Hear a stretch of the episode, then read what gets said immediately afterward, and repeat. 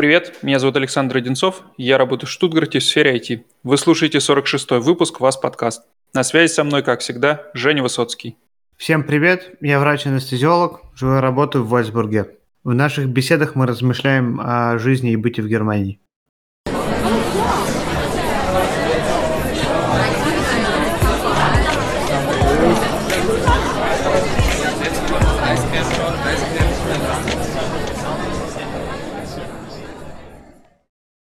Всем привет, представлюсь и я. Меня зовут Артем Конюка. Я с э, города сейчас Франкфурт и эм, живу уже 20 лет в Германии.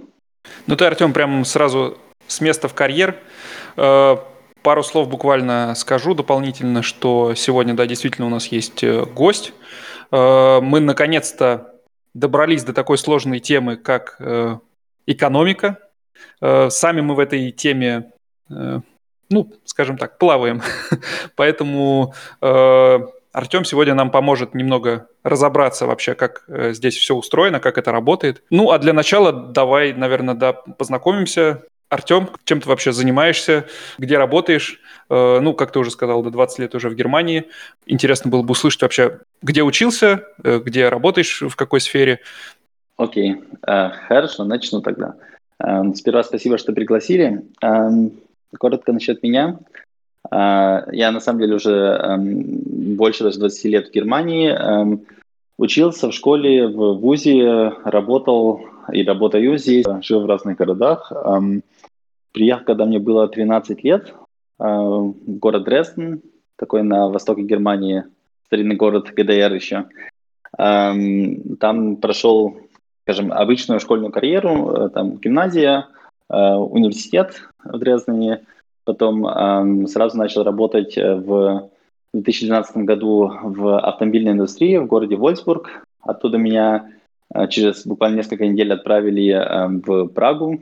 Я провел в Праге два года как немецкий сотрудник чешского филиала. Оттуда с Праги потом я снова вернулся в Германию, жил в городе эм, Хале, в городе Эрфурт, там буквально по полгода-год. И вот с 2015 года эм, жил в городе Штутгарт. И вот сейчас э, как бы в процессе, прямо в процессе переезда с Штутгарта в Франкфурт. Вот так коротко обо мне. А еще скажи, в какой сфере ты работаешь, если можно охарактеризовать? Ты говоришь автомобильная, но э, я так понимаю, ты занимаешься чем-то, ну, чем-то конкретным э, все эти годы в разных фирмах. Э, это, это связано как-то с финансами, насколько я понимаю, да? Э, да, совершенно верно.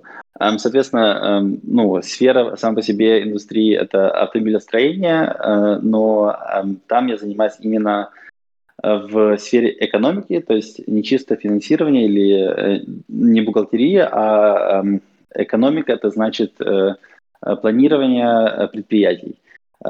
Соответственно, это все у нас связано с, если очень просто сказать, это каждому, каждой идее, которая приходит от менеджмента, нам нужно поставить э, цену к этой идее. Эм, может быть, чтобы с более абстрактного принести, например, чем я сейчас занимаюсь, эм, я занимаюсь э, координацией, экономической координацией европейских заводов моей корпорации. Эм, это может быть довольно-таки тривиальное задание, то есть, например, задание, когда Э, кто-то из заводов говорит, окей, э, можешь нам, пожалуйста, посчитать, что нам экономично выгодно, э, хотим ли мы, например, какой-то заказ дать подрядчику, чтобы он нам это делал, или все-таки мы это хотим делать. Это могут быть задания довольно-таки оперативные, когда нужно просчитать, стоит ли автоматизировать, стоит ли индустриализировать, может быть, стоит ли что-то делать в Германии, в, ну, стране с высокими зарплатами, или что-то нужно аутсорсировать наши же заводы, например, то же самое Чехии, в Польше, э, в России, в, в Китае. Эм, это могут быть задания более такие стратегические, именно эм, продажа частей компании, это может быть закупка частей компании, это оценивание разных бизнесов, оценивание разных заказов. Ну, все то, что, если так выразиться в таком нейтральном контексте, это когда у вас есть э, огромный корабль, капитан на нем, и капитан говорит, мне нужно добраться с точки А в точку Б. Я как раз именно тот человек, который говорит, слушай, капитан, э, чтобы с точки А в точку Б добраться, у тебя есть, как в русской сказке, три дороги. Пойдешь налево, пиратам попадешь, пойдешь направо, э, айсберг, Титанику найдешь, пойдешь прямо, это самый быстрый путь. Вот э, то же самое делаю я, э, или делал я э, на корпорации, который, которую сейчас оставляю. А точнее, ты говоришь, какой из путей будет дешевле, э, менее энергозатратный и так далее, правильно? Э, да, да. То есть каждая идея, которая есть у менеджмента, а именно, эм, скажем так, моя профессия, она более пошла с англоязычных стран, то есть с Америки, с Англии 70-80-х годов. Я только где-то 90-е, 2000-е годы пришла в Германию. Эм, Э, в основном менеджмент компании – это люди, которые уже есть какой-то сеньоритет, эм, довольно-таки долго работают на этом предприятии, знают процессы, конструкции, ну, все это техническое, то есть базу от и до, но именно чему им не хватает, это такого э, экономического мышления, то есть э, трезво, без эмоций, без таких, э, э, скажем, э, без э, контекста подвязки какой-то истории, какой-то предприятии или какому-то проекту оценить э, э, ситуацию или оценить возможность. Вот этим я занимаюсь. Ну, вспоминая... Помогаю... Да? Ну, вспоминая э, курс в универе по экономике, который у нас был, это так называемая микро- и макроэкономика. Вот Если я все правильно понял. Микроэкономика, да. То есть макроэкономика – это про государство, и как все, э, как эти абстрактные цифры и темы связаны сами собой – а микроэкономика, как управлять компанией, а именно корпорацией, потому что э, чем больше у тебя корпорация, тем чем больше у тебя филиалов, заводов, чем сложнее все становится решить э, правильно и принять из многочисленных решений, которые у тебя есть, потому что у тебя есть не только А или Б, а у тебя есть э, сотни разных вариантов. То есть завод закрыть, завод открыть, э, людей уволить, людей нанять, э, перенести все с Германии в ту же самую Польшу, например, э, или же Э, выиграть контракт э, э, не под 10% прибыли, а под 0% прибыли. Главное, чтобы твоим конкурентам не досталось. То есть чем больше у тебя разных возможностей решения задачи, тем больше сложнее становится это все оценить так, есть такое красивое слово холистик, то есть холистично, с любой стороны оценить, чтобы найти максимальное, или максимальное решение к твоей задаче. И для этого в корпорациях, больших корпорациях э, есть такие позиции, как у меня, э, которые именно э, с таким нейтралитетом, э, судейством э, помогают менеджменту. Мы как советники э, помогаем менеджменту решить эти задания. Э, чтобы примерно дать вам э, чувство, про какие суммы мы здесь говорим, то есть э, заводы, которые, э, которые непосредственно, за которые я ответственный, это 9 заводов и примерно 1,1 миллиард евро товарооборот в год. Соответственно, задание это там не на 5-10 тысяч евро, а то есть миллионы, десятки миллионов. Ну, уже есть не совсем микро получаются цифры. Ну, все равно мы говорим про предприятия, то есть мы говорим про частный бизнес, а, а не про разные страны. Ну и, соответственно, таких э, позиций э, в даже, наверное, в масштабах страны целый не, наверное, даже не 100 таких э, просто мест, где можно работать. Я так понимаю, что ты примерно своих работодателей всех знаешь в лицо, да? Эм, на самом деле нет. То есть эм, сейчас эм, вот здесь мы будем отталкиваться от макроэкономики и придем к микро. Сейчас последних 20 лет невероятный тренд к, во-первых, э, автоматизации, во-вторых, глобализации. И на глобальном рынке выигрывают только самые большие рыбы, то есть в Большом море выигрывают только огромные акулы и огромные киты, и из маленьких компаний становятся большие корпорации, а те, кто не, смог, э, не могут ими стать, они или умирают, или, же, эм, или их поглощают. И, соответственно, эм, таких компаний довольно-таки много. То есть компаний, которые делают миллиарды товарооборот в год, в Германии очень-очень много, и э, в таких компаниях эм, будет моя позиция. То есть мы говорим здесь не про 100 э, человек, не про тысячу, я думаю, даже у нас несколько тысяч таких э, экономических советников в корпорациях. Интересно, я думал, это какая-то такая довольно, ну не знаю, ну не так много вас, а вот прям ого-го.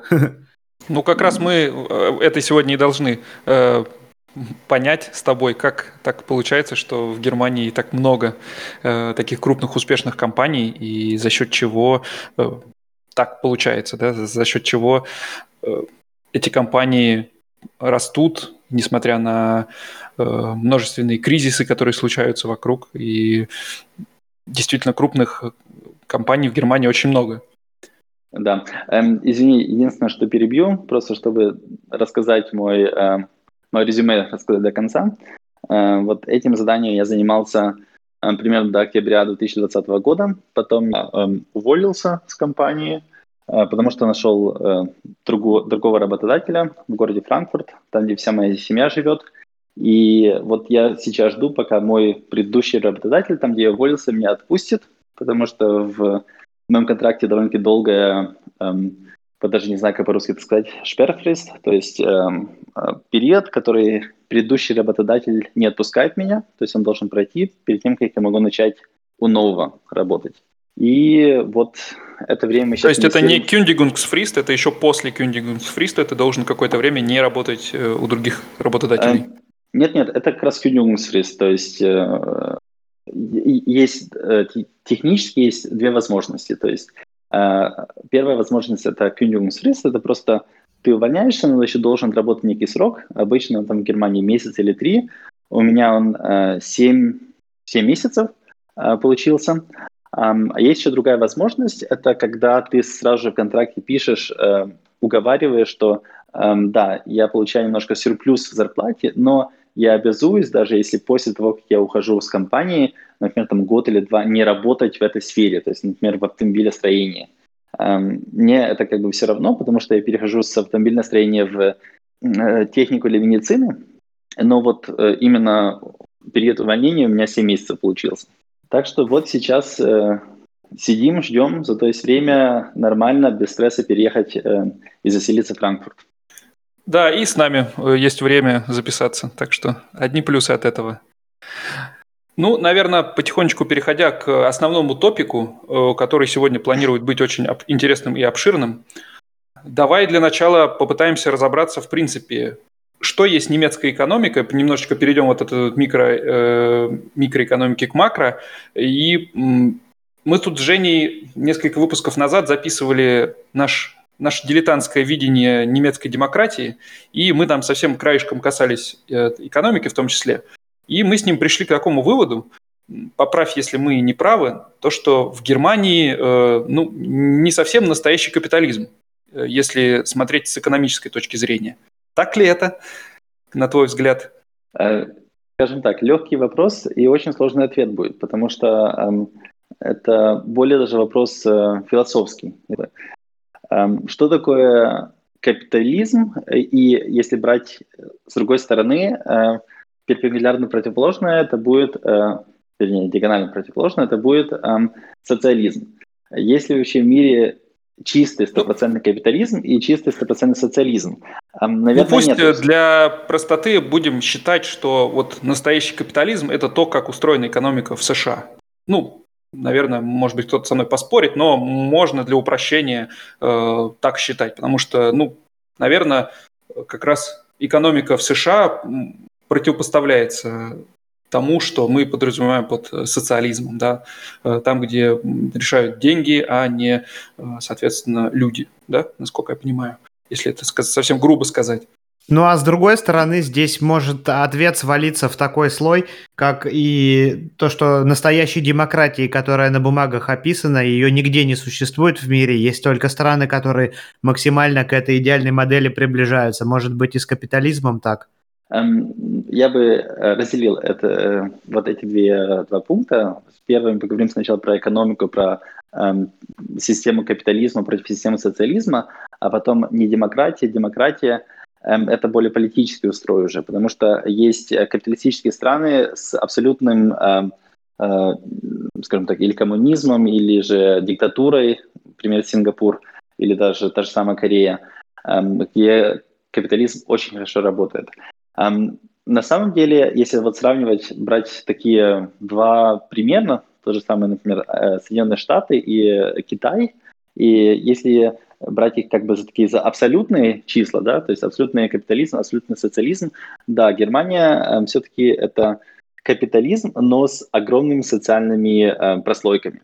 И э, по моему личному мнению, субъективно, эм, все зависит от того, с какой стороны ты смотришь, и именно не на статику, а на динамику, как это все развивается. Потому что именно в Европе э, Европа сама по себе имеет намного больше историю развития именно общения, социальных этих служб, чем та же самая Америка, просто там, где колонизировали, и там э, каждый ферм был сам за себя. Э, да, в Германии есть э, огромные плюсы, я даже могу назвать хорошую историю для сравнения с Америкой. Мой шеф, эм, он немец, но его жена американка. И у них трое детей, они некоторое время жили в Калифорнии, но когда детям исполнилось 3-4 года, они переехали жить в Германию. Почему? Потому что они посчитали для себя семья, трое детей эм, с немецкими стандартами, с немецким бесплатным образованием, которое не только хорошее, но и в массе хорошее, с бесплатными высшими э, э, учебными заведениями – с институтами, университетами, с бесплатной медициной, э, с безопасностью, с довольно-таки дешевым жильем, им это логически стало выгодно переезжать в Германию, чем оставаться в Калифорнии, где-то под Лос-Анджелесом и, и дальше там работать, получать хорошие зарплаты, но все тратить на вот эти социальные блага, за которые, в которых в капиталистических странах нужно платить.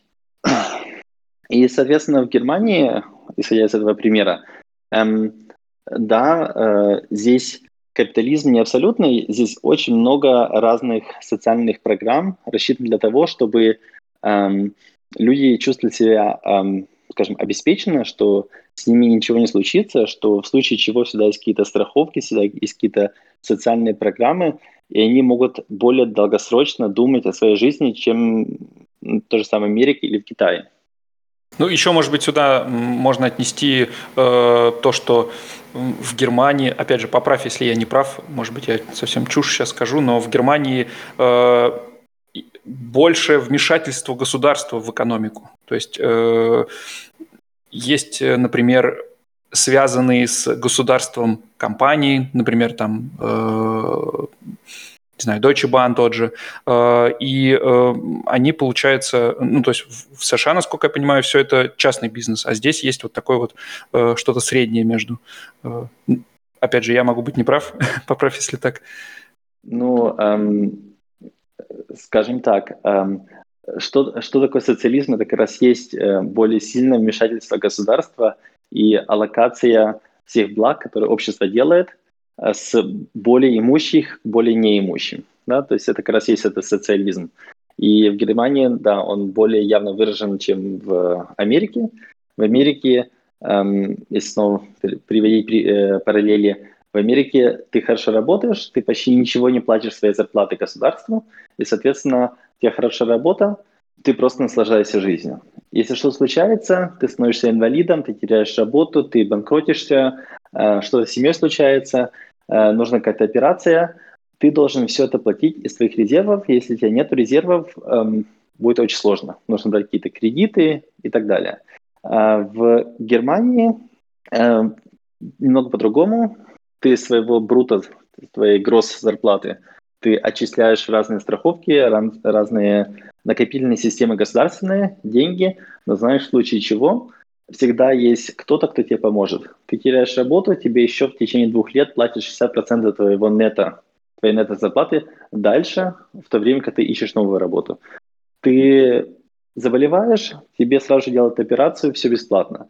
Ты э, теряешь э, или там становишься, получаешь какую-то инвалидность, получаешь пенсию сразу же с первого дня, э, вне зависимости от того, сколько ты там э, работал, день, два, три, четыре до этого.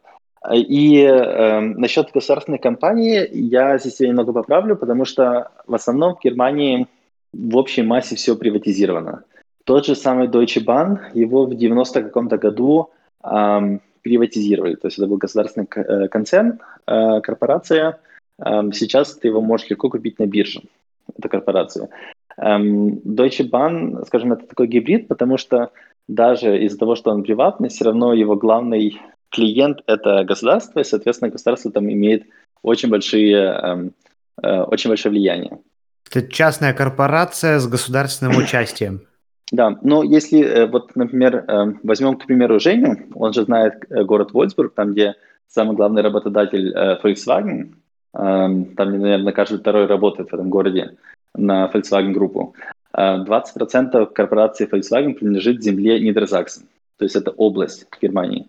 Это тоже немного, скажем, государственная компания, но в общем и целом она, у нее есть э, частный, частный менеджмент, э, решение проблем у нее все-таки идет э, капиталистическое, то есть частное, то есть цель заточена на то, чтобы в, на длинном горизонте максимизировать прибыль акционеров, соответственно, частных инвесторов в компанию.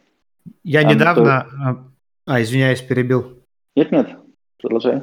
Я, я недавно а, опешил, удивился, когда узнал, что э, компания самый мощный э, автогигант Германии, оказывается, имеет э, австрийские корни. Э, семьи э, Порше и Пихи, они как бы в большом своем количестве члены проживают до сих пор еще в Вене, в Австрии, там работают докторами и так далее. Для меня это было удивлением.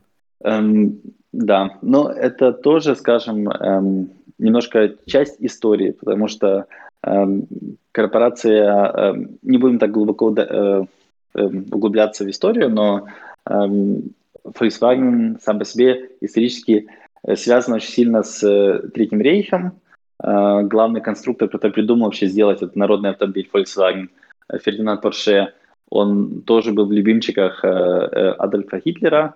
Гитлер профинансировал первые прототипы.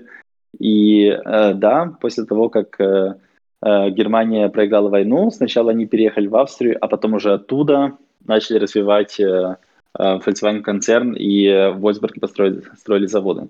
Э, что примечательно, кстати, мало кто знает, но компания Volkswagen 51% голосов этой, этой огромнейшей корпорации принадлежит до сих пор одной семье.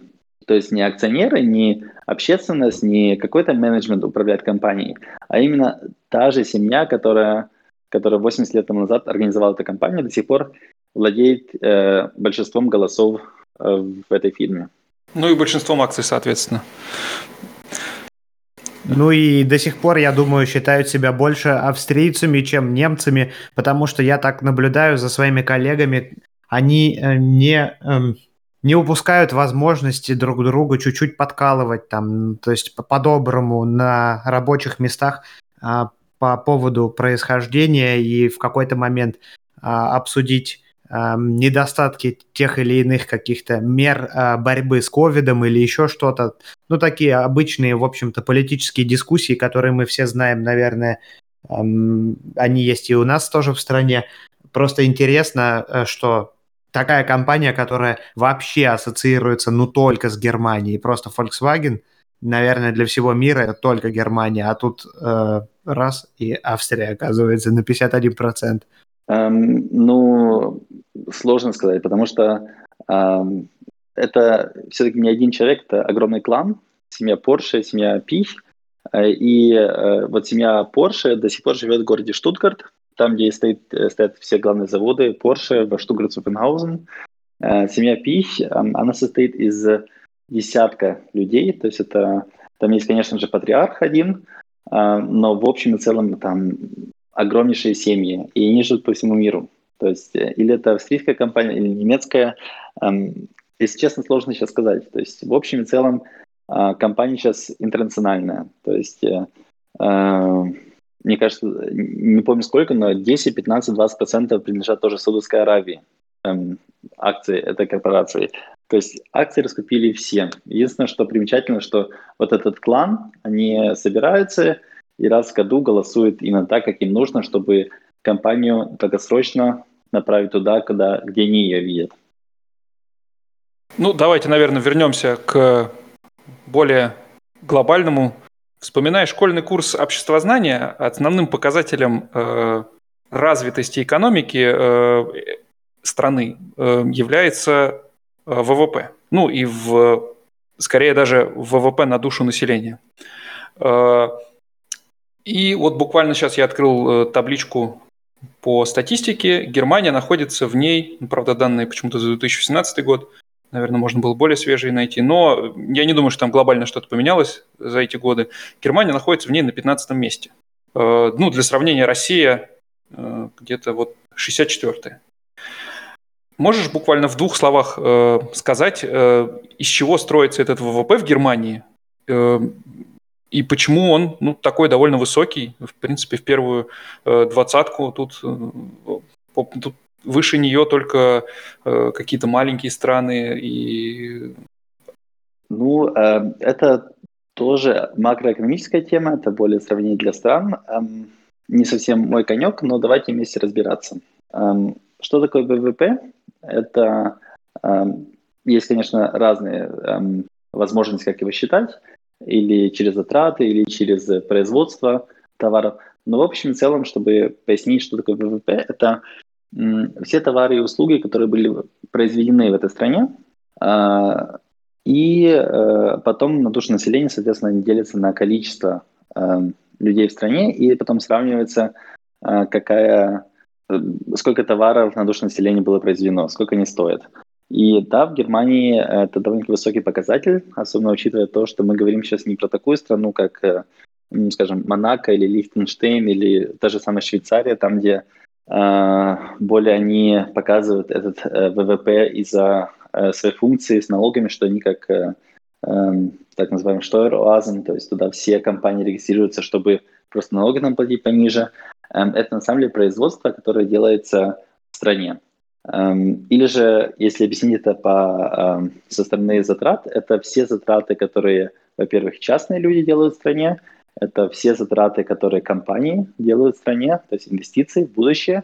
Это все затраты, которые государство делает в страну, и это еще э, нето-экспорт, который страна делает для других стран. То есть здесь считается все то, что ты делаешь в своей стране и экспортируешь э, на внешние рынки, минус все то, что из внешнего рынка приходит к тебе в страну, что произведено было не э, в твоей стране. И да, эм, Германия, эм, в всяком случае в Европе, это локомотив экономический, и во всем мире это одна из самых больших э, э стран по ВВП. Мне кажется, на, э, на четвертом месте э, после Японии, Китая и Америки будет. И если мы говорим здесь э, про самые главные отрасли, которые в Германии э, приносят, э, ну, приносят э, вклад в ВВП, мне кажется, все их знают. Э, стоит только вспомнить самые главные марки, которые мы знаем по всему миру. То есть это автомобильное строение, это машины, это разная техника, это химическая индустрия, это медицинская индустрия, это фармаиндустрия – Эм, то есть все то, что именно эм, несет себе так называемую в наших странах э, наклеечку Made in Germany, что знак, э, знак качества, знак гарантии. Да, кстати, про этот про Made in Germany я знаю историю. Э, может быть, кто не, слышал, если из наших слушателей, можно рассказать, что изначально же этот Made in Germany был придуман англичанами для того, чтобы люди покупали английские продукты. И в какой-то момент, когда э, стали появляться вот эти вот э, надписи о том, где произведен товар, э, люди в Англии, наоборот, стали покупать то, что было сделано в Германии. То есть вот этот Made in Germany действительно стал таким знаком качества. Еще такое, можно я вот пока не забыл, а то вот прям у меня мысль появилась в голове. Ты затронул такой термин глобализация, то, что сейчас очень все довольно-таки размазано. И действительно это так.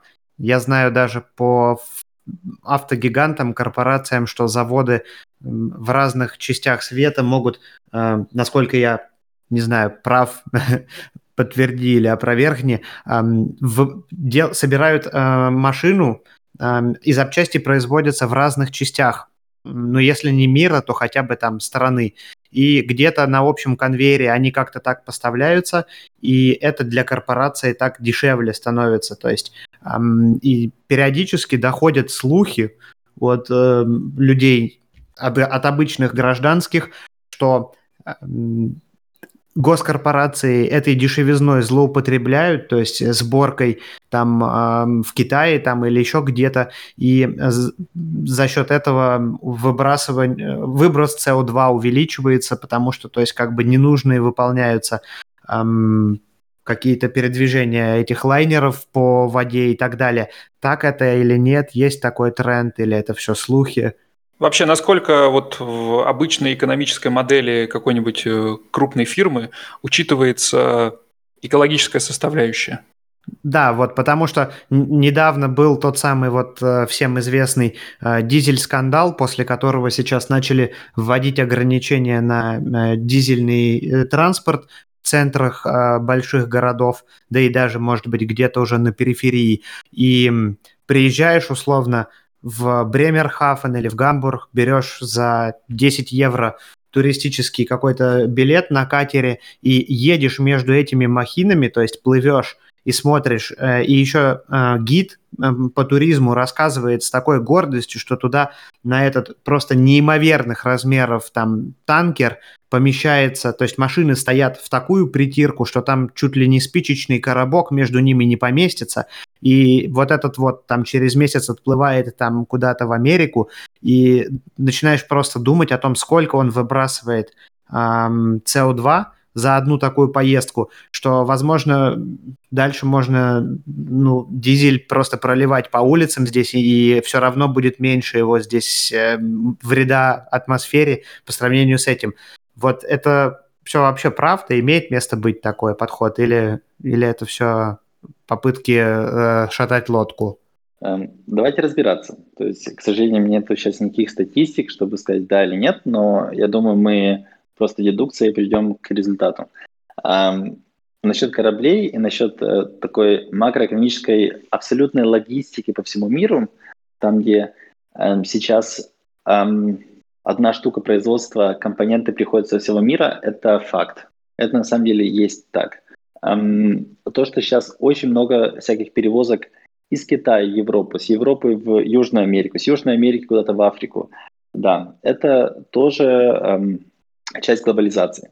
Эм, хорошая ли это глобализация, плохая глобализация, эм, сложно судить, потому что там очень много разных есть э, э, про и контра к этому, но да, это факт. И эм, почему это все так случается? Очень простой ответ – это евро, да? это валюта. Если бы э, люди смотрели бы только 100% на экологию, они бы не сделали Китай фабрикой мира – они бы говорили, окей, где мы добываем алюминий? Мы добываем его где-то на Урале, там же 5 километров от, или же алюминий добывается в э, той же, той же самой Южной Африке или той же самой Бразилии. Э, мы ставим сразу же там э, переработку алюминия, мы ставим же там сразу цеха, чтобы формировать алюминий, мы ставим цеха, чтобы монтировать все в одну машину и продавать эту машину сразу же с, с Урала по всему миру. Теоретически возможно? Возможно. Практически из-за того, что нет технологий, из-за того, что а, потом целую собранную машину куда-то с Урала тащить в Европу очень сложно, еще будет больше логистики. Из-за того, что нет автоматизации в тех регионах, из-за того, что нет ноу-хау, то есть этого гуманного капитала, который сможет построить, у тебя получится затраты, чтобы сделать один продукт, это там, где ты э, добываешь сырье, в разы дороже. И потом ты спрашиваешь потребителя, вот берем твой пример, Женя, эм, тебе говорят, эм, вот у тебя есть простой Volkswagen Golf, который произведен в Вольсбурге, который стоит 20 тысяч евро, или у тебя есть экологически чистый или, скажем так, менее экологически загрязненный э, Volkswagen Golf Урал за 40 тысяч евро. Мне кажется, это понятно, откуда, э, какую машину ты купишь. И да, сейчас огромнейший тренд идет на экологию, что я считаю на самом деле правильно, потому что мы должны мир как-то, эм, скажем так, не спасать, спасать э, тоже, но мир делать таким, чтобы, который был пригоден для жизни для следующего поколения и для следующих поколений. Но все упирается в деньги. То есть, э, Понятно, насколько... что здесь нет абсолютного какого-то абсолютной правды и абсолютно правильного алгоритма действий, но здесь, наверное, скорее про баланс. Абсолютно, абсолютно. Э, сейчас этот баланс, эм, я бы даже сказал, менее по экологическим причинам, но более по эм, причинам санкций, э, он уравновешивается. Даже странно это звучит, потому что раньше все границы, все были открыты. И эм, чтобы привести, например, какой-то пример э, эмпирический, если мы берем к тому же самому Volkswagen Golf, ты хочешь заказать машину с кондиционером, да? Раньше вполне вероятно, чтобы, э, что ты поставишь одну большую фабрику, там где будет делаться один кондиционер для Volkswagen Golf в Китае. И он будет штамповать эти кондиционеры э, и развозить по всему миру. Почему? Потому что одна такая линия, там где производится кондиционер, стоит примерно 15 миллионов.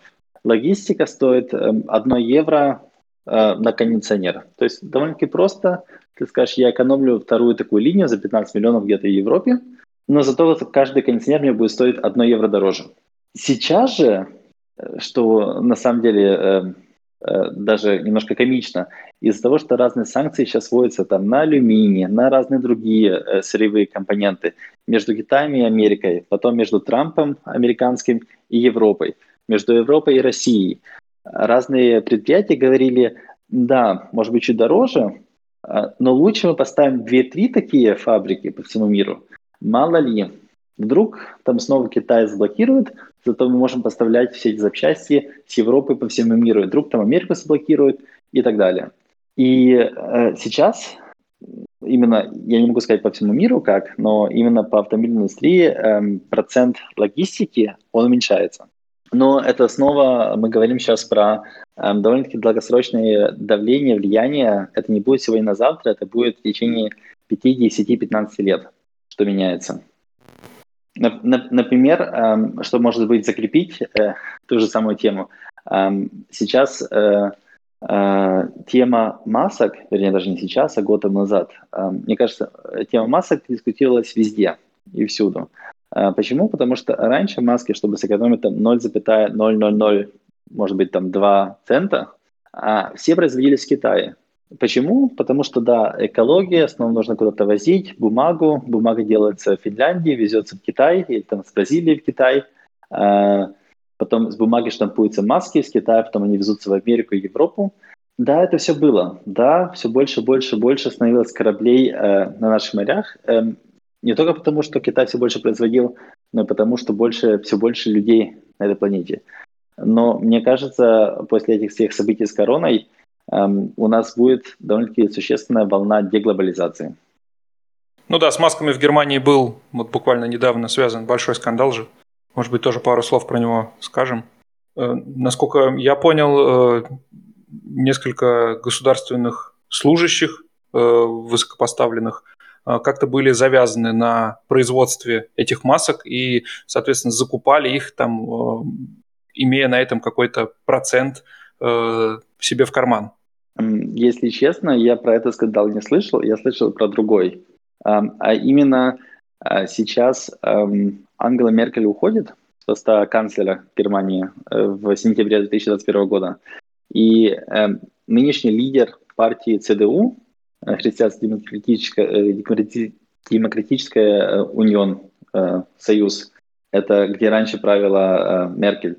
А сейчас господин Лашет, который министр-президент земли Нордрен-Вестфален, он, его сын, он как модель, или там инстаграм-блогер, не знаю кто, его сын просто работал на компанию, и когда началась вся эта криза, криза, он наладил контакт между его папой, политикам, и эта компания, чтобы эта компания шила маски. И по всем официальным заявлениям никаких там, никаких провизион, то есть никакие гонорары ни сын, ни отец, ни компания не получили за это соединение, что он просто связал своего работодателя, который платил ему за рекламу, с его отцом. Но все равно это был довольно-таки бурный скандал, что вот как-то так в подполье, не то чтобы описывать, и прямо правительство пишет фирмам какой-то официальный запрос, а именно как-то через ты-ты э, создался контакт. Это был довольно большой скандал в Германии. Ну, в целом, наверное, более-менее все понятно. То есть э, в основном все же экономика расцветает немецкая на экспорте. Правильно я понимаю? Это огромная есть... составляющая, да, то есть это огромный драйвер. Но еще то, что мне в немецкой экономике, не знаю, насколько это экономика, но, в общем, э, то, что мне нравится, то, как устроено в Германии, э, это такая вот, если так можно сказать, вряд ли такое слово есть, но скажу, локализация. То есть, когда поддерживаются производство каждого конкретно, каждой конкретной земли, каждого конкретного городка, каждой конкретной деревни. И в первую очередь ну, наверное, это в первую очередь про э, сельское хозяйство, но я думаю, что это и, наверное, и на, в других сферах тоже такое распространено, э, что, что там на полках магазинов в первую очередь будут стоять местные товары, которые... Это, кстати, тоже положительно влияет на экологию, да, когда ты покупаешь товары, которые привезены, там, логистика там, 15-20 минут занимает от э, фермы до, до полки магазина. Я, кстати, думаю, это средство децентрализованности, децентрализации, которая здесь есть. То есть, условно, в России спроси, есть ли у города Москва конкурент, то тебе сразу все скажут нет. Тебе даже никто не, не спросит, в какой сфере. То есть в Германии этот вопрос, у тебя его даже не поймут. Есть ли у Берлина конкурент? Конкурент в чем? Конкурент в искусстве, в автомобилестроении, в сельском хозяйстве и так далее. То есть здесь очень сильно все децентрализовано, и, в принципе, мне кажется, люди, э, эти земли, они даже немножко как-то с гордостью говорят, там, я саксонец, там, ой, а я с Нижней Саксонии, я берлинец потому что у них есть какая-то вот своя там местечковость, агломерация, и они в пределах нее пытаются вот выживать и чувствуют себя к ним, эм, к, этой, к этой земле, э, к ней относящимися. Может быть, э, может быть именно из-за этого, то есть э, таким образом идет поддержка от местных властей э, своим всем. Ну, я насколько понимаю, вообще это не в, не в плюс к экономике подобные э, действия, да, то есть вот такая вот вот такой вот приоритет э, чему-то местному, локальному, э, наверное, ну, насколько я понимаю, наверное, выгоднее было бы все там, да, если бы по всей стране одни и те же продукты стояли бы на полках и производились бы на одном заводе где-нибудь в одном месте. А вот такая вот, э, то есть это, это, наверное, в первую очередь именно вот показатель государственной поддержки такого локального бизнеса и как раз не капиталистическая, а скорее э, социалистическая э, часть немецкой экономики. Назовем только социальная, да? Социальная, да, да, да. Наших запутался уже так. в этих словах, да. На самом деле, я, когда еще работал в университете в Дрездене, э, я проходил практику полгода в, по-немецки это Wirtschaftsförderung Sachsen, это департамент экономического развития Саксонии. И могу сказать, что поддержка, которая э, приходит со стороны государства, она в общем целом никакая. То есть нет никаких экономических поддержек только локальным производителям, нет никаких э, э, квот или там каких-то процентов, нет никаких, э, никакого сдерживания э, конкурент извне. То есть э, мы имеем здесь э, чистый рынок, который еще как бы в теории написан был Адам Смитом, что все, кто хотят, могут предоставлять свои продукты здесь, и клиент сам выбирает, какой продукт мне нравится, который не нравится. Все то, что мы видим, или то, что вы описали сейчас, эм, то, что эм, здесь очень все так эм, локально, э, мне кажется, это тоже нужно поделить на две сферы. Первое – это, во-первых, да, это аграрная индустрия, то есть какие-то продукты, э, продтовары, которые можем купить в магазине – а здесь масса, то есть 90-95% всех товаров, которые мы видим на полках магазина, они э, сделаны в каком-то одном центре в Германии и потом просто аллокируются по всей Германии, по всем магазинам. И эти 5%, которые региональные. Просто сейчас, мне кажется, это более такой хайп, который в Германии последних там, 10 лет появился, что да, мы более за биопродукты, мы более хотим покупать то, что мы даже знаем лично этого Ханса или Хайнца, который производит там какие-то яблоки. Um, то есть это не то, что государство здесь как-то вмешивается. У государства даже нет никаких, никакой возможности вмешаться ни через налоги, ни через какие-то другие санкционные продукты. То есть это просто тренд, именно социальный тренд у людей такой.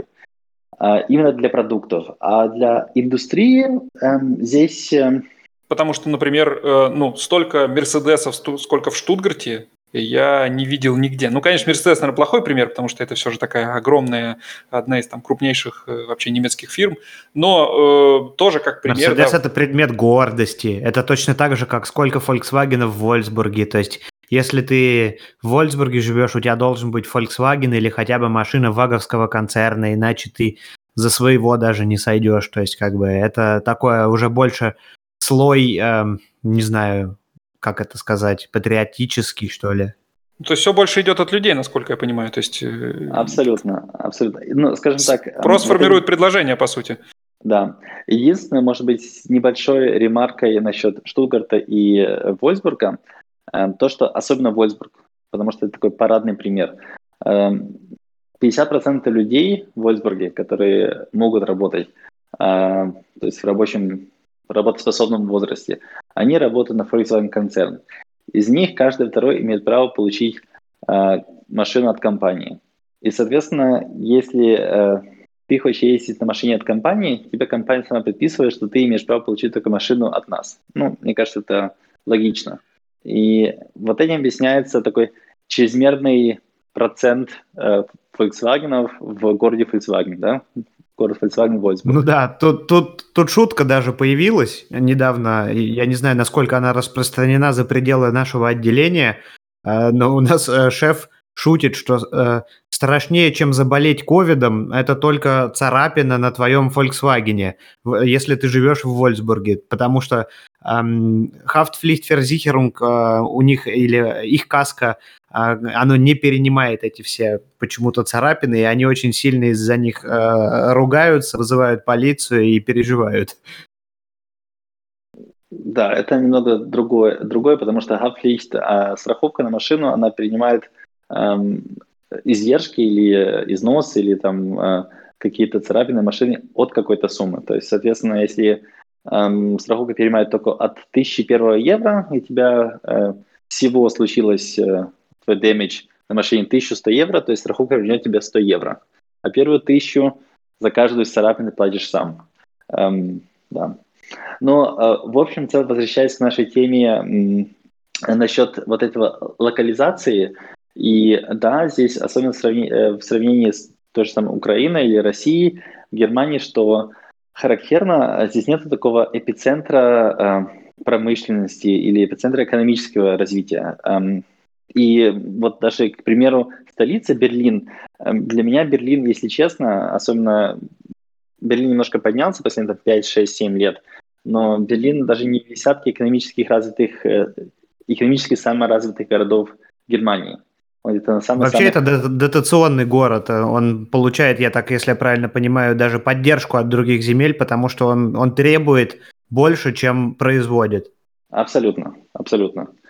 Эм, и там несколько миллиардов каждый год он получает Берлин. Вот мы, а, кстати, подошли к одному из наших вопросов. Давай сразу я его плавно сюда интегрирую в наш диалог, и, может быть, тоже по нему э, скажешь свое э, веское слово. Э, вообще, насколько, ну, мы уже поняли, что такие земли есть убыточные, которые получают дотации от государства. И, ну, скажем, для России это вполне обычное дело, что, какая-то, что какой-то регион э, не может э, обеспечить себя и получает какие-то дотации от государства. Насколько в Германии это вообще распространено? Ну вот мы сейчас сказали Берлин.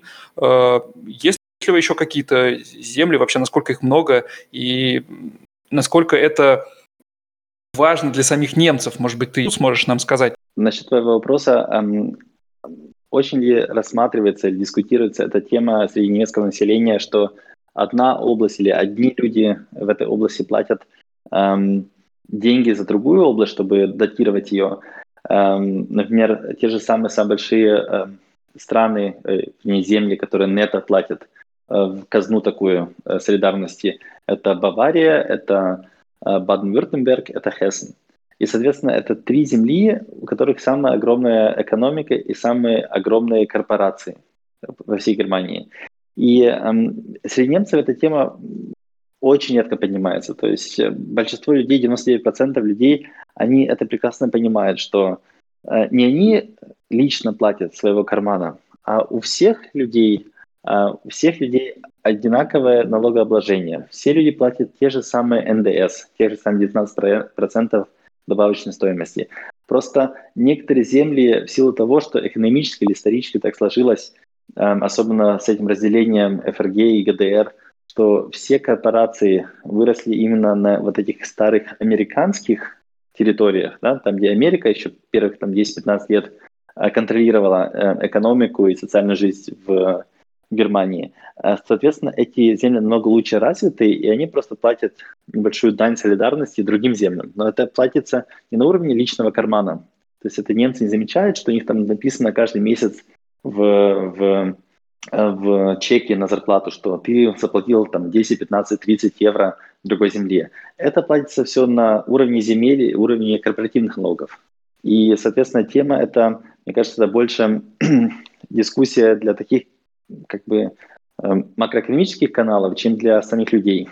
Ну, еще в тему земель, э, то есть, насколько я понял из, из того, что ты сказал, по сути, каждая земля должна строить экономику сама. То есть она сама нанимает там, людей, там, может быть, какой-то министры по экономике, там, в зависимости от того, как строится уже э, государственный аппарат в земле. И, по сути, задача земли заработать как можно больше денег. Ну, как и у любого э, объекта экономики, по сути. Как у любого субъекта экономики, по сути. Единственное, я вас очень сильно поправлю, ребят не задание земли или там города или чего-то еще. Это э, инициатива, этим отличается капитализм. Это инициатива индивидуума, человека. Государство, оно может только тебе помочь делать, эм, скажем так, условия такие, что ты можешь свой бизнес развивать. То есть ты можешь долгосрочно думать и быть уверен в надежности вот этой среды, в которой ты сейчас находишься. Открываешь ты свою компанию сейчас 5 эм, метров эм, от границы в Хессене, в земле Хессен, или открываешь 5 метров дальше в земле Баден-Вюртемберг или в земле Райнен-Фальц, никому это, в общем и целом не интересно. То есть это твое личное решение. И так как все земли, все налогообложение очень похоже, то есть земли никак на это не могут, э, э, то есть государство никак на это не может повлиять. Оно может повлиять только тем, что создает по всей Германии э, одинаковые пытается создать одинаковые права одинаковые, одинаковую среду, чтобы вы могли развиваться в ней. Вот и все. А такого, что там какая-то земля, например, вдруг внезапно э, делает какие-то там э, беспроцентные кредиты от государства или снижение налоговой ставки там для каких-то определенных отраслей для того, чтобы развивать эту конкретную отрасль у себя в земле, такого здесь э, не бывает, да? Нет, не бывает. Скажем так, всегда есть какие-то мини-исключения, но э, ты не имеешь права, э, скажем, манипулировать системой так, чтобы тебе было лучше, но твоему соседу было хуже. Э, это ну а можно такой вопрос? Вот. Извини, перебил. Не, я уже закончил, просто скажу, это не функция города, чтобы, скажем так, штучно перетягивать на себя все лучшее, а соседям там 5 метров дальше давать худшее. То есть это все регламентировано на, на федеративном уровне, то есть на уровне э, ФРГ, да, то есть государства, что всех должны быть одинаковые права. А потому что каждая земля может как-то немножко помогать э, в чем-то. Может быть, она договорится с каким-то банком, что банк там дает какой-то более легкий кредит и за все риски э, город оплачивает немножко. Но это более исключение. То есть э, всегда может быть, я не хочу сейчас категорически говорить, что нет, по закону запрещено, возможно, э, разрешено, но в общем и целом вы такого не найдете. То есть вы не будете ездить от города к городу и спрашивать, эм, слушайте, ребята, город, э, какой процент по налогу вы будете, я буду здесь платить? Открывать мне здесь бизнес или там два метра дальше? Эм, это, скажем, непродуктивная нету... работа. То есть здесь нету такого, как, например, в Швейцарии кантон ЦУК, который очень благоприятен для развития э, бизнеса, или как в России, например, особые экономические зоны. Здесь таких э, нету послаблений для каких-то, то есть географических э, единиц для земель. Получается, экономика строится больше на федеральном уровне и э, так Экономика вот уже... строится частными людьми. Экономика строится идеями, экономика строится бизнесом, когда ты говоришь, э, слушай, э, ребят, давайте откроем здесь ООО и будем делать товар А, Б и С. Она не строится государством. Государство – это просто администратор. Государство просто ответственно за то, чтобы создать условия и за то, чтобы ты знал, что каждый месяц э, государство тебе будет приходить и говорить, послушай, э, Алекс, я понял, ты заработал во столько-то, вот это процентик я себе забираю, дальше ты работай. И не обращай не, ну, ни на что другое Понятно, внимания. но Но государство, например, Америка, она э, в, э, ну, на территории на своей, э, ей выгодно, чтобы э, где-то локализовался и горный бизнес, где-то там была Кремниевая долина, и поэтому они делают там особые условия налогообложения, то есть, понятно, здесь этого нету абсолютно. В Америке, эм, скажем так, это американцы сами по себе, они даже не воспринимают Америку как Америка. Для них это более главный штат, в котором они живут. То есть для них выборы губернатора это более главное, чем выборы президента. И у них даже там совсем разные налогообложения и совсем разные даже НДС. То есть есть э, эм, э, штаты, в которых там один штат НДС 20%, второй штат НДС 2%. То есть Соединенные Штаты, хотя в нашем понимании это одна страна, э, это ее более даже можно сравнить с Европейским Союзом. В Германии, например, там 19% НДС, в Чехии 20%, в Польше 18%. Что такое? Ну, вот так вот, э, когда мы только переехали, нам казалось, что здесь э, земли э, такие сами в себе и такие самостоятельные, а сейчас уже, если сравнивать это с Америкой, получается, что все же не полностью они самостоятельные, и тут все-таки уже многие вопросы решаются на федеральном уровне, насколько я понимаю. Ну, интересно это все. Абсолютно точно. Но для этого как раз есть эта федеративная система, что э, ты э, даешь своим землям, то есть своим низшим единицам да, числения, э, администрировать свою землю, как они хотят, но какие-то общие правила, то есть там, скажем, охрана, то есть охрана экологии, или там здравоохранение правила, или там правила вождения, или там эм, самозащиты правила, то есть армия, или там, ну, скажем, там такие общие правила, там, образование правила, они должны быть общие для всех. Вот это функция как бы Берлина, федерации. Да? А все остальное это земельные правила. То есть федерация задает рамки, потом земля задает рамки, потом город задает свои какие-то рамки, и в этих рамках потом уже частный предприниматель пытается крутиться, создать свой бизнес и как-то развивать его. В общем, а, частный бизнес, если ты хочешь свой а, начинать, то абсолютно неважно в какой земле, и, ну а вообще тогда такой а, общий вопрос, хотя бы в двух словах. Эм, легко ли открыть свое дело? Вот я устал работать в больнице, я больше не могу. Я хочу стать, не знаю, бизнесменом, стартапером, э, что-то делать. Я Пекарем. подготавливаю для этого, э, да, почву для этого подготавливаю. Вот. Эм, при этом э, ознакомившись уже с условиям открытия медицинского кабинета тут абсолютно все не так, как э, в России. Я напомню в двух словах, что в России ты можешь в одном доме хоть пять иметь медицинских практик, сколько ты там сумеешь укупить себе квадратных метров, сколько ты там, у тебя есть вообще в кошельке твоем денег, делай, пожалуйста, нет проблем. Здесь э, условно, вот у меня супруга лор-врач, а если она когда-то после того, как э, получит высшую категорию, то есть звание фах Эрцтин, здесь захочет э, уйти э, и стать владелицей частной клиники или частного кабинета, она не может пойти купить любую квартиру ей понравившуюся и открыть свой кабинет.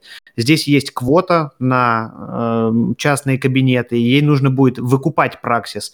Так вот, бизнес в индустрию, в которую я хочу входить, я еще, например, даже не знаю в какую, там тоже так все будет социализировано, там высчитано, сколько бизнеса нужно на душу населения в каждом городе, то есть нужно мне переезжать условно, э, если я хочу делать э, какой-нибудь э, с айтишниками какую-то какую-то суету наводить. Надо мне переезжать в Штутгарт, Берлин или крупный город, или я могу здесь из Вольсбурга сидеть, и насколько это вообще в целом легко.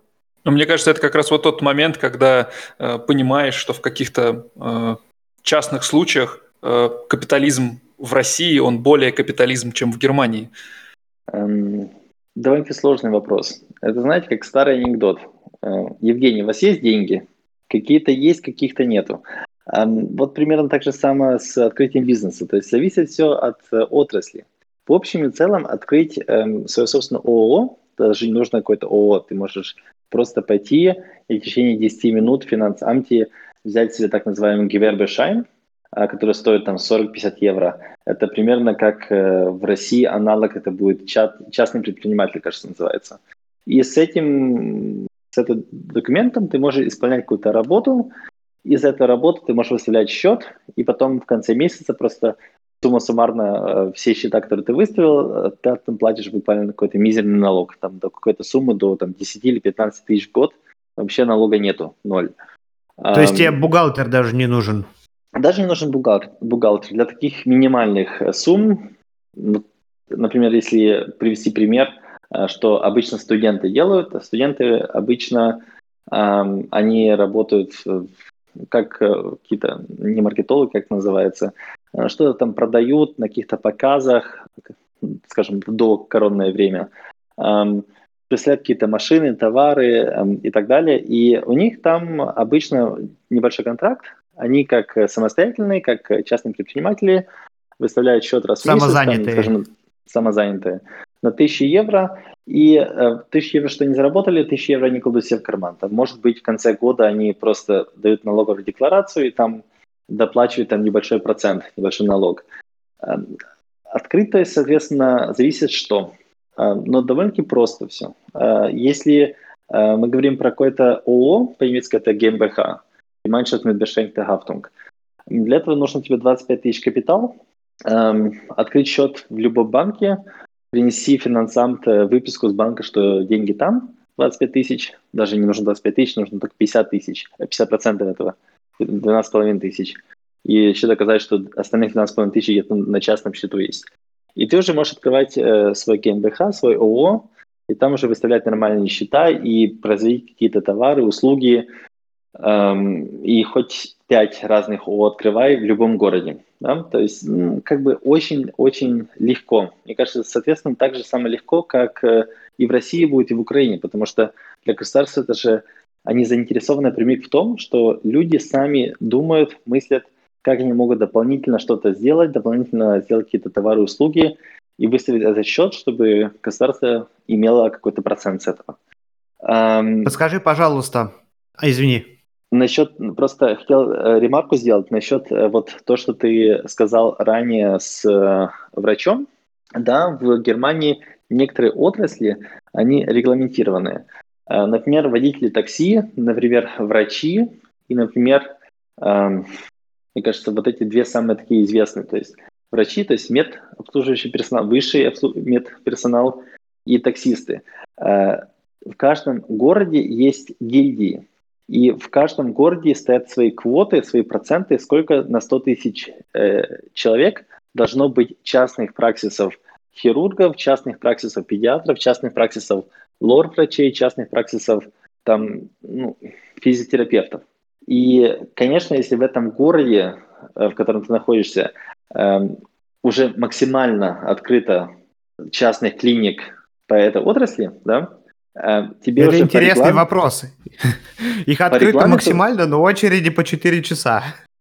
Да, ну потому что э, старые такие правила, может быть, сейчас именно обследование одного пациента длится в два раза дольше, чем, чем 20 лет тому назад, потому что технологий больше.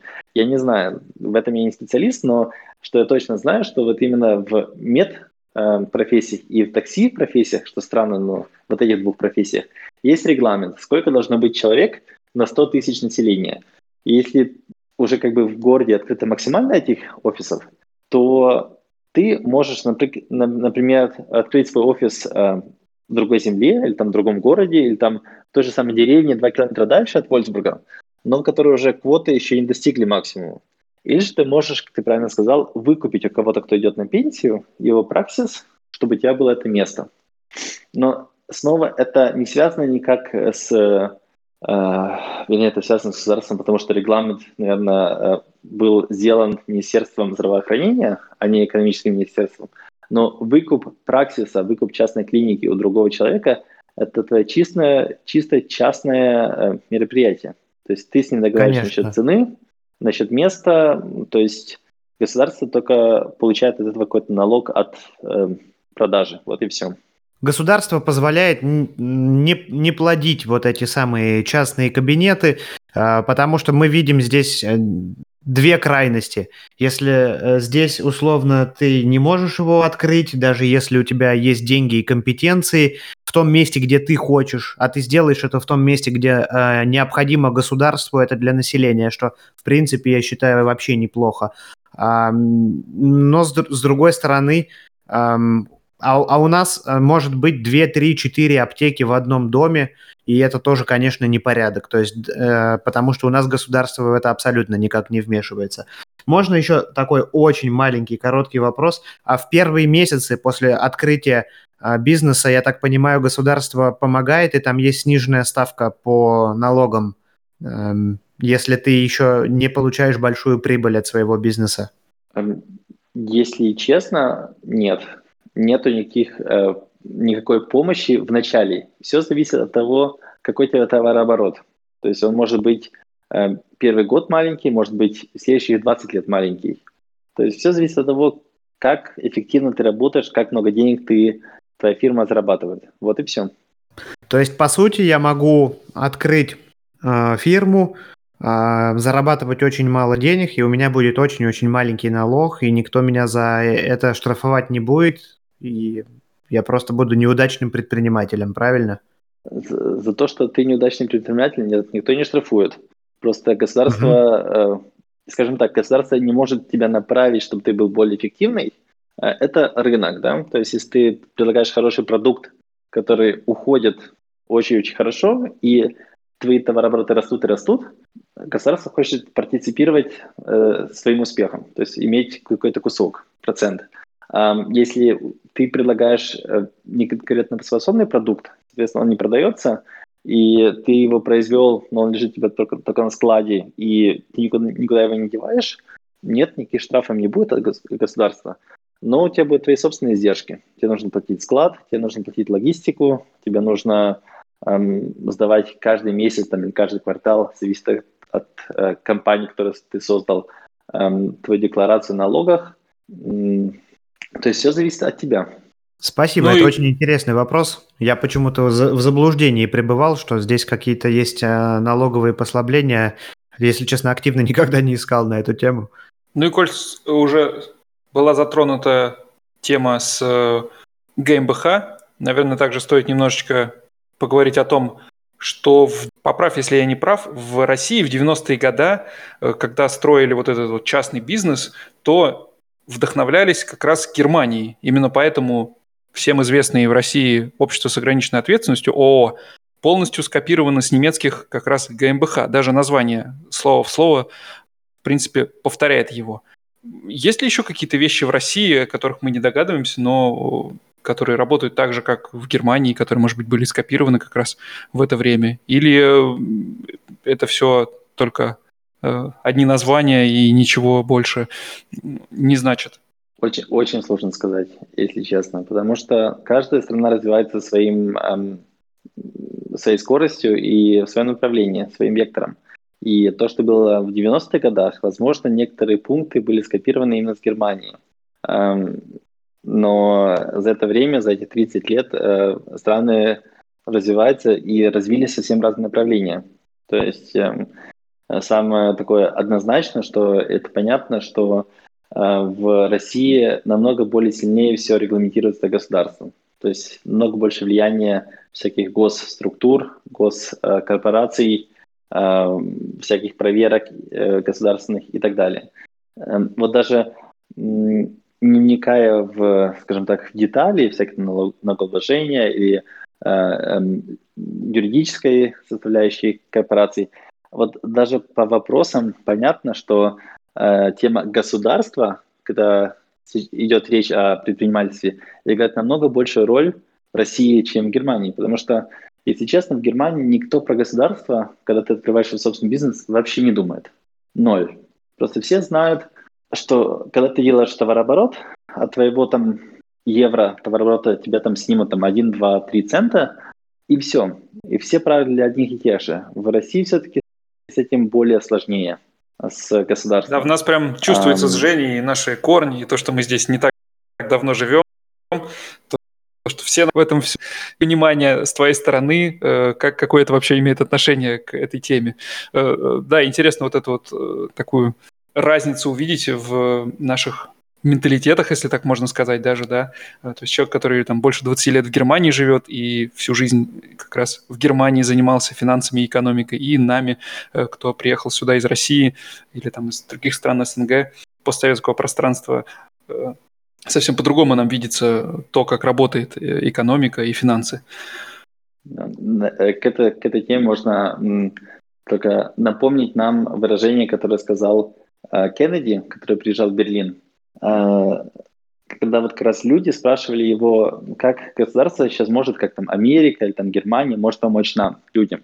И он тоже так опешил этому вопросу, опешился и спросил, ну, не задавайте себе вопрос, как государство может вам помочь. Задайте случай вопросом, какой ваш долг, как вы можете помочь государству. То есть вашими действиями вы можете помогать государству, а не наоборот. Каждый кузнец свое собственное счастье. И мне очень интересно, я смотрю всякие видео, вдохновляющие там о том, как э, люди открывают свой бизнес какие-то в сфере IT, стартапы, и я смотрю на эту сферу и эм, слежу за некоторыми людьми, которые эм, рассказывают про то, как э, охотно инвестируют сообщество Э, немецких предпринимателей, венчурных э, инвесторов, в том числе в стартапы. Ты с этим вообще как-то пересекался? Э, ли вдруг у тебя есть какие-то знакомые, есть эм, какие-то, может быть, мысли на эту тему? Потому что русское сообщество говорит, что здесь все довольно-таки консервативно и неохотно принимают всякие новшества, что, в принципе, наверное, отражается на и сфере там вокруг нас, то есть как бы дигитализация Германии, она на порядок, на много лет отстает от той же дигитализации России э, в том числе, потому что ну, в Воронеже там даже не говоря про Москву, еще лет, э, наверное, пять назад уже можно было бесконтактно мобильным телефоном оплачивать за проезд там в какой-нибудь маленькой маршрутке, а здесь эта штука появилась только условно с ковидом. У тебя есть какие-то, может быть, мысли на этот счет, как-то ты связан с этим, ты же вот из финансовой сферы, может быть, у тебя мысли какие-то были самому какой-то свой бизнес в какой-то момент открыть?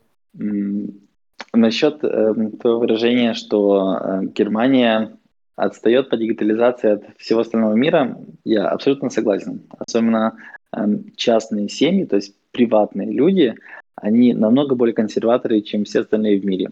И эм, потому все то, что случается где-то в Китае, в России, эм, вот как пример, еще пять лет назад хороший друг мой э, жил два года в Китае и говорил, что деньги, вот в первый день пришел в обменник, поменял на юани, и вот так два года с ним проходил, потому что все платил бесконтактно, везде, даже в самом отдаленном ларьке где-то.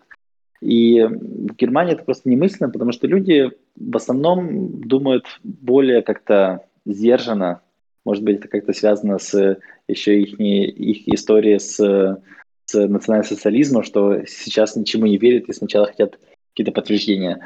И да, соответственно, особенно возможно даже войти, здесь самые большие э, возможности догнать другой мир, да, догнать страны, которые оторвались от Германии.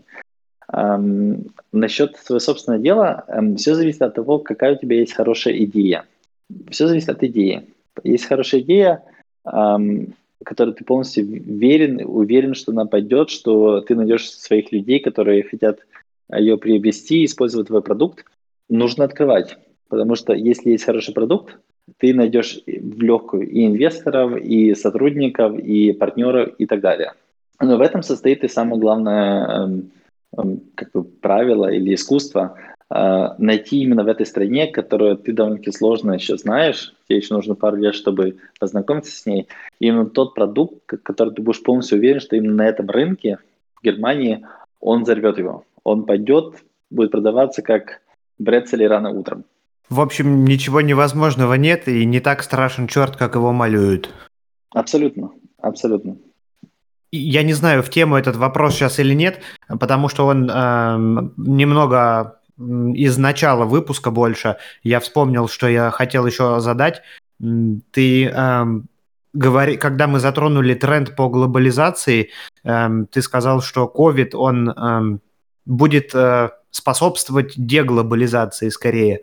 Эм, и вот в связи э, с этим, сейчас, блин, опять забыл этот вопрос. Ой, как он мне хотелось его задать. Сейчас, секунду. Вылетело из головы. Ты что ж ты будешь делать? Так отвлекся и потерял мысль. Я, я могу, может быть, пару слов сказать насчет глобализации, и, возможно, ты вспомнишь а, это вс- время. Вспомнил. Вспомнил. Давай. Пожалуйста. Uh, ты, ты, ты сказал, что um, тренд этот uh, по деглобализации, он будет наблюдаться uh, ближайшие 10-15 лет. И в действительности, когда ты начал uh, в начале выпуска обращаться к тем масштабам, к тем суммам и к тем вообще товарооборотам, которые um, которые э, в, в тех компаниях, с которыми ты э, связан, в общем-то, э, упоминались, в действительности там невозможно какое-то изменение произвести за день-два. Да, этот, э, этот тренд, он э, будет не, происходить не за несколько дней, а за, скорее всего, десятилетия. И, э, наверное, то есть, если ты таким образом вникаешь в аспекты экономики больших корпораций, то можно, наверное, на дальний срок предсказывать поведение акций этих компаний, и это поможет тебе вкладываться в какие-то ценные бумаги и тем самым получать пассивный доход. Я правильно понимаю? То есть, э, зная какой-то тренд, можно дальше э, предсказывать какие-то события на рынке, глобальные такие, да? Um, тоже очень сложный вопрос. Um, я на самом деле фанат uh, вот, пассивного инвестирования, акций, соответственно, я бы мог здесь часами uh, лекцию читать насчет всего этого. Um, да, конечно же, ты когда у тебя есть общее макроэкономическое понимание, что творится, какие будут глобальные тренды в мире, например, там тренд на все больше глобализацию, поднятие Азии, на старение человечества, э, на все больше и больше людей, ты можешь как-то закладывать вектор того, эм, что ты думаешь будет больше развиваться. То есть там какие-то аграрные компании, какие-то производственные компании, какие-то компании, которые э, концентрируются на эм, медицину, особенно медицину для э, более пожилых людей. Эм, но, э, скажем так, рынки акций – это очень сложные рынки, потому что все инвесторы, которые вкладываются в акции, они тоже все это просчитывают. И обычно, когда ты покупаешь акцию, ты покупаешь не компанию сейчас, а ты покупаешь будущее. Потому что всегда акции торгуются с э, или с дисконтом, или э, апконтом, а, к тому, что люди закладывают будущее, как вот этот или иной бизнес будет развиваться. Ну да, это, наверное, вообще э, тема точно для отдельного выпуска про э, то, как устроен. Может быть, мы когда-то его и запишем. Вы, кстати, пишите в комментариях или э, через нашего телеграм-бота, насколько было бы интересно послушать целый выпуск на такую биржевую тему и то, как это работает в Германии, как это устроено э, здесь, торговля акциями. Э, мы на самом деле специально не затрагивали тему налогов и всячески обходили ее, потому что если бы мы шагнули бы в эту тему, то выпуск бы длился не полтора часа, как сейчас, а намного-намного дольше. И, э, опять же, мы эту тему могли бы разобрать в отдельном выпуске нашего подкаста, так что если эта тема, если это интересно, пишите, от вашей активности зависит, насколько скоро мы такой выпуск э, сделаем и запишем. А, резюмируя, хочется сказать, что, э, наверное, стало более понятно вообще, как все здесь устроено, как здесь работает эта э, экономическая машина в Германии. Но при этом гораздо больше новых вопросов появилось. Ну, лично у меня, не знаю, как у тебя, Жень. Знаешь, те вопросы, которые были перед выпуском, они э, закрылись, были отвечены, но У меня теперь, в том числе. Э, Э, просто необъятное количество других вопросов появилось, которые, ну, видимо, придется нам самим как-то изучать и Я знаю, что я ничего всем. не знаю. Да-да. Ну, ребят, это даже хорошо, потому что каждый день э, узнавать чуть-чуть чего-то нового. Это всегда приятно. И мне тоже было интересно с вами пообщаться, и для меня это было тоже интересно взглянуть с вектора человека, который приезжает с другой стороны, и какие вопросы вы задаете. Может быть, эм, я не совсем точно отвечал, эм, что и как здесь в Германии. Просто скажем так, общаясь более эм, э, без цифр, то есть без квантификации чего-то, просто на да, нет, возможно, но все равно интересно было сравнить разные системы, ту же самую Америку, тот же самый Китай, Россию и Германию. То есть спасибо за приглашение. Слава богу, что у тебя не было цифр, потому что иначе мы бы тут точно э, до завтрашнего утра сидели бы, потому что даже без цифр ты очень подробно все вопросы нам смог э, ответить и разложить по полочкам.